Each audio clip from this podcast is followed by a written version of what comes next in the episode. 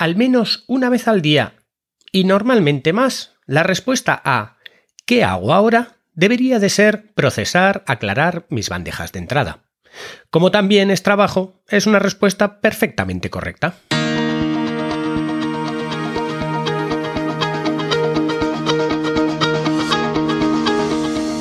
Hola, estás escuchando Proyecta, un podcast de Emilcar FM sobre dirección y gestión de proyectos, metodologías ágiles, lean, productividad y mucho más. Yo soy Abel Yécora y os voy a contar todo lo que tiene que ver con este mundo.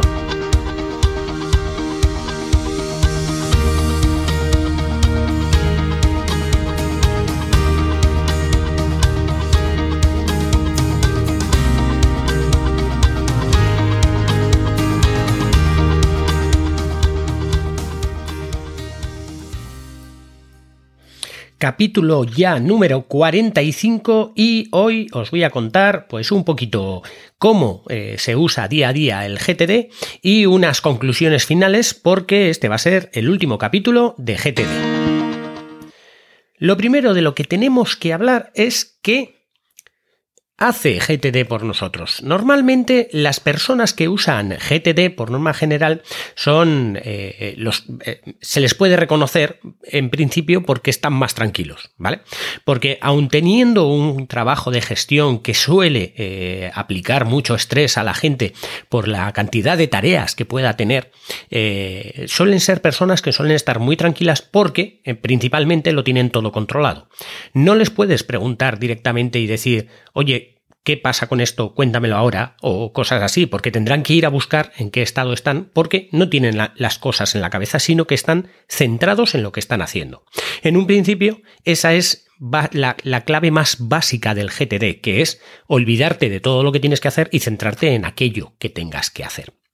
Otra de las cosas que suele pasar es que no suelen estar muy ligados al, email o a sus bandejas de entrada. No suelen estar continuamente revisando esas bandejas de entrada eh, e interrumpiendo, digamos, de alguna manera eh, las tareas para esas bandejas de. Para, para ver esas bandejas de entrada, como puede ser la del email o las notificaciones del móvil, sino que suelen tenerlas un poco ocultas, que no suenen, que no hagan eh, ruido, para que cuando tengas que sí procesar las bandejas de entrada, entonces vayas a las bandejas de entrada. Y entonces no tienes interrupción interrupciones de, sobre todo no tienes interrupciones de máquinas, ¿vale?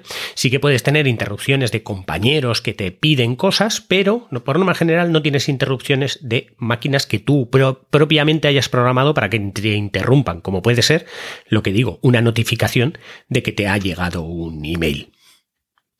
Cuando usas GTD todos los días y ya te has acostumbrado, terminas interiorizando de alguna manera eh, todo lo que tiene que ver eh, con GTD. De tal manera que ya no tienes que obligarte de alguna manera a eh, hacer los comportamientos que ya los tienes interiorizados, que ya lo tienes como costumbre. No tienes que obligarte a, por ejemplo, revisar la agenda. Hay gente que mira la agenda pues una vez al día antes de empezar el día o al final del día para saber lo que, lo que hay que hacer o incluso varias veces al día para ver cuáles son las cosas que tienes que hacer durante el día. La agenda la tienes que revisar sí o sí eh, casi todos los días para poder ver aquellas cosas que ya has decidido previamente que vas a hacer. En GTD, cuando tú has puesto algo en una agenda, es porque ya has puesto que es en esa fecha vas a tener algo que hacer. Lo que quiere decir que de alguna manera ya lo has decidido antes. Ahí no vas a tener que eh, decidir qué hacer, sino que ya lo tienes decidido de, de, forma previa. Ya tienes qué vas a hacer en ese momento, pues por ejemplo, una reunión que has concertado con alguien o, o yo que sé, una tarea que tienes que hacer justamente en, en, una, en una hora en concreto de un día en concreto, pues todas estas cosas ya las has decidido. Pero ¿qué pasa con el resto de, de tiempo, el resto de tiempo que no está decidido en la agenda? Ese resto de tiempo es el tiempo que, que cada uno tiene que decidir qué hacer.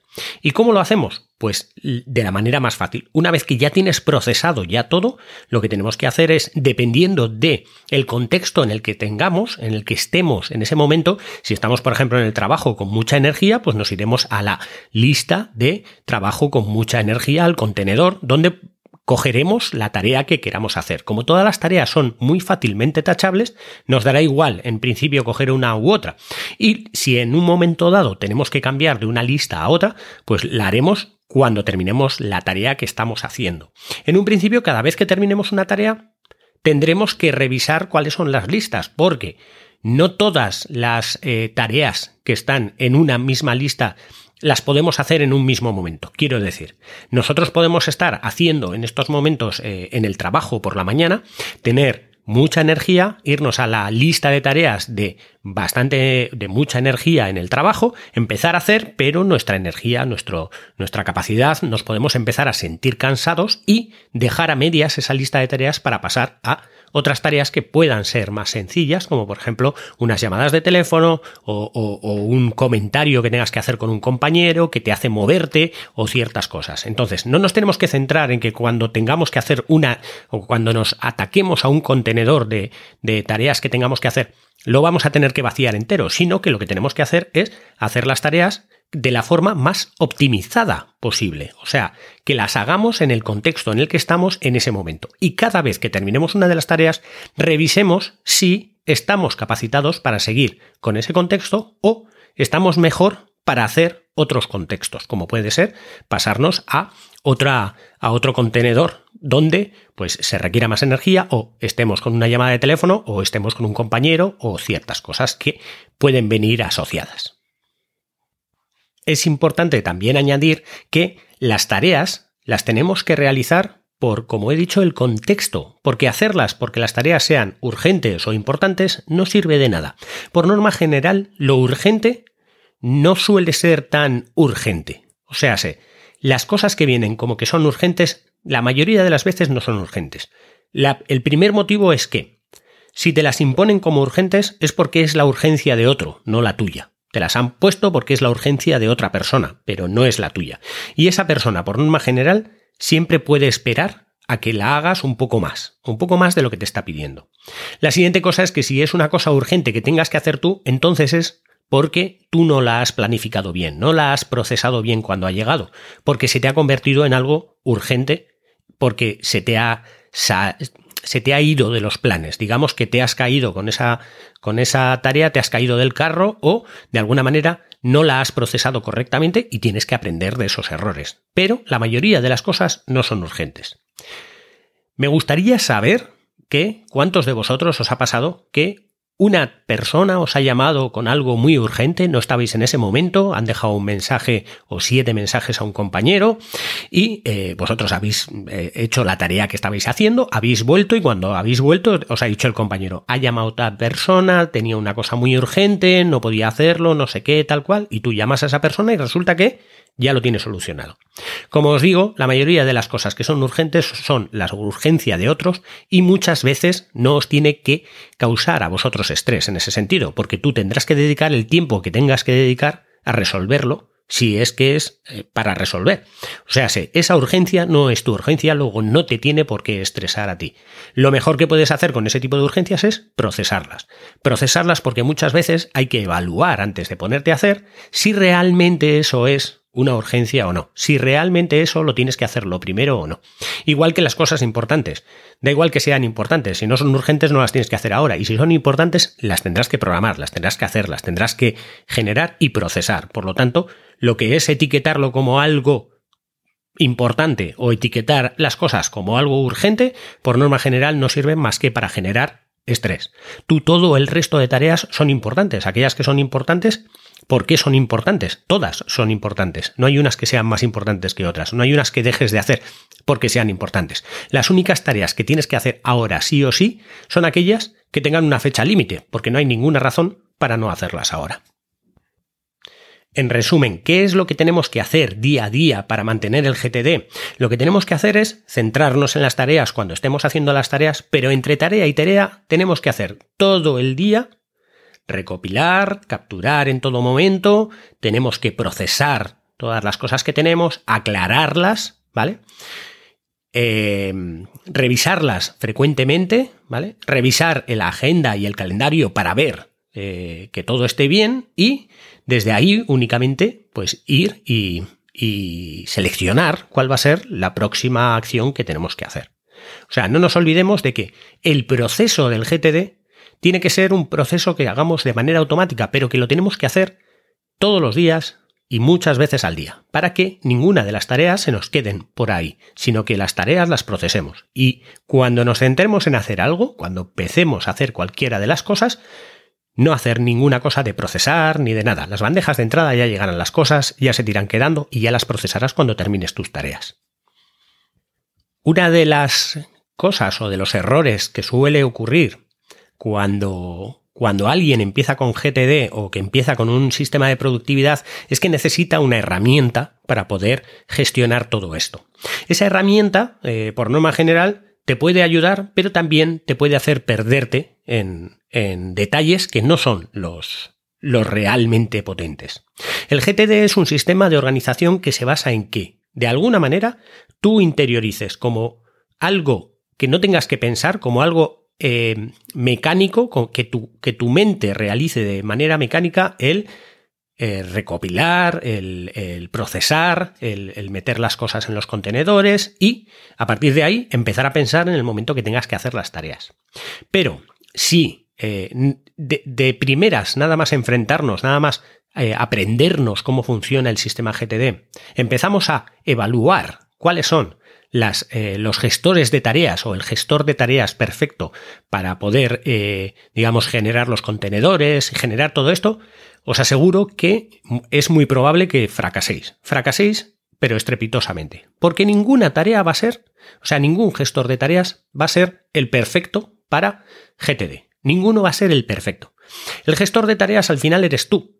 Puedes hacerlo, eh, al final el GTD eh, eh, solo necesita que tú apuntes las cosas que tienes en listas, en contenedores. Esos contenedores pueden ser hojas, pueden ser secciones en un programa, pueden ser eh, un blog de notas, puede ser la herramienta eh, pues OmniFocus o puede ser la herramienta de, de, de To puede ser miles de herramientas de listas de tareas, puede ser todo lo que quieras. Pero al final no tenéis que buscar una herramienta que os ayude a, a de alguna manera, os ayude a, a implantar mejor el GTD, sino que vosotros que ya habéis aprendido cómo hacer el GTD, sois los que vais a coger cualquier tipo de herramienta y utilizarla para facilitar la, digamos, la escritura, el que tareas repetitivas se vuelvan a reprogramar.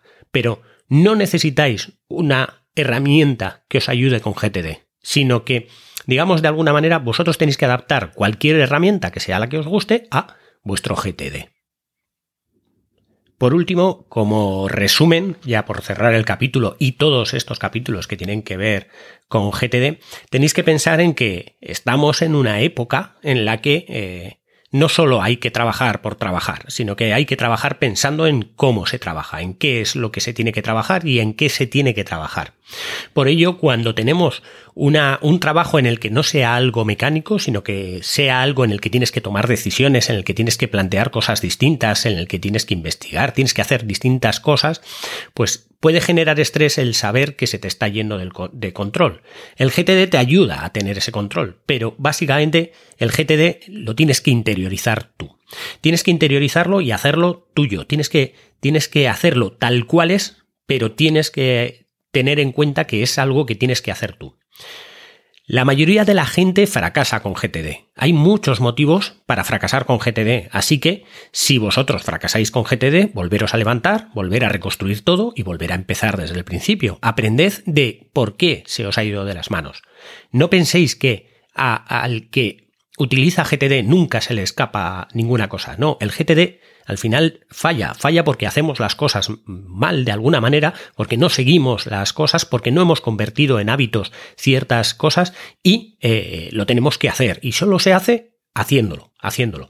Si al final eh, lo que os digo se os va de las manos, pues volver otra vez a retomarlo, que no pasa nada. Pensad que si no utilizaríais el sistema, igual si os hubiese ido de las manos muchísimas más veces de las que se os va realmente por utilizar el GTD.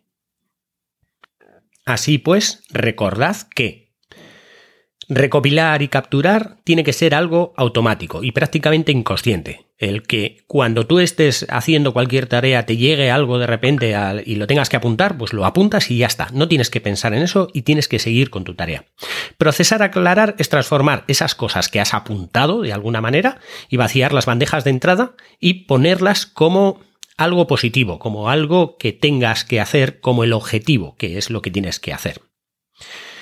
Organizar es coger esas cosas y agruparlas de una manera que tenga una naturaleza semejante. Digamos que lo que tienes que agruparlas es en aquellas cosas que sean eh, que estén objetivadas a cuando las vayas a hacer, a cuando las vayas a hacer las hagas realmente. ¿Vale? Y luego no nos olvidemos de revisar, saber que todo está revisado, eh, eh, saber que todo está bajo control, revisar diariamente, revisar semanalmente, revisar nuestros objetivos, revisar las prioridades, revisar todo eso, ¿vale? Como os digo, la urgencia, la importancia y las cosas que si son personales o profesionales y todo eso no suele servir mucho. ¿Por qué? Porque al final GTD se basa en una metodología de productividad personal. Y como es de productividad personal, ahí, en tu productividad personal tuya, entra todo lo que tengas que hacer tanto en el trabajo, como en casa, como con los amigos, como con cualquier cosa. Todo es GTD. Cuando entras en GTD, todo lo que tengas que hacer entra en el GTD.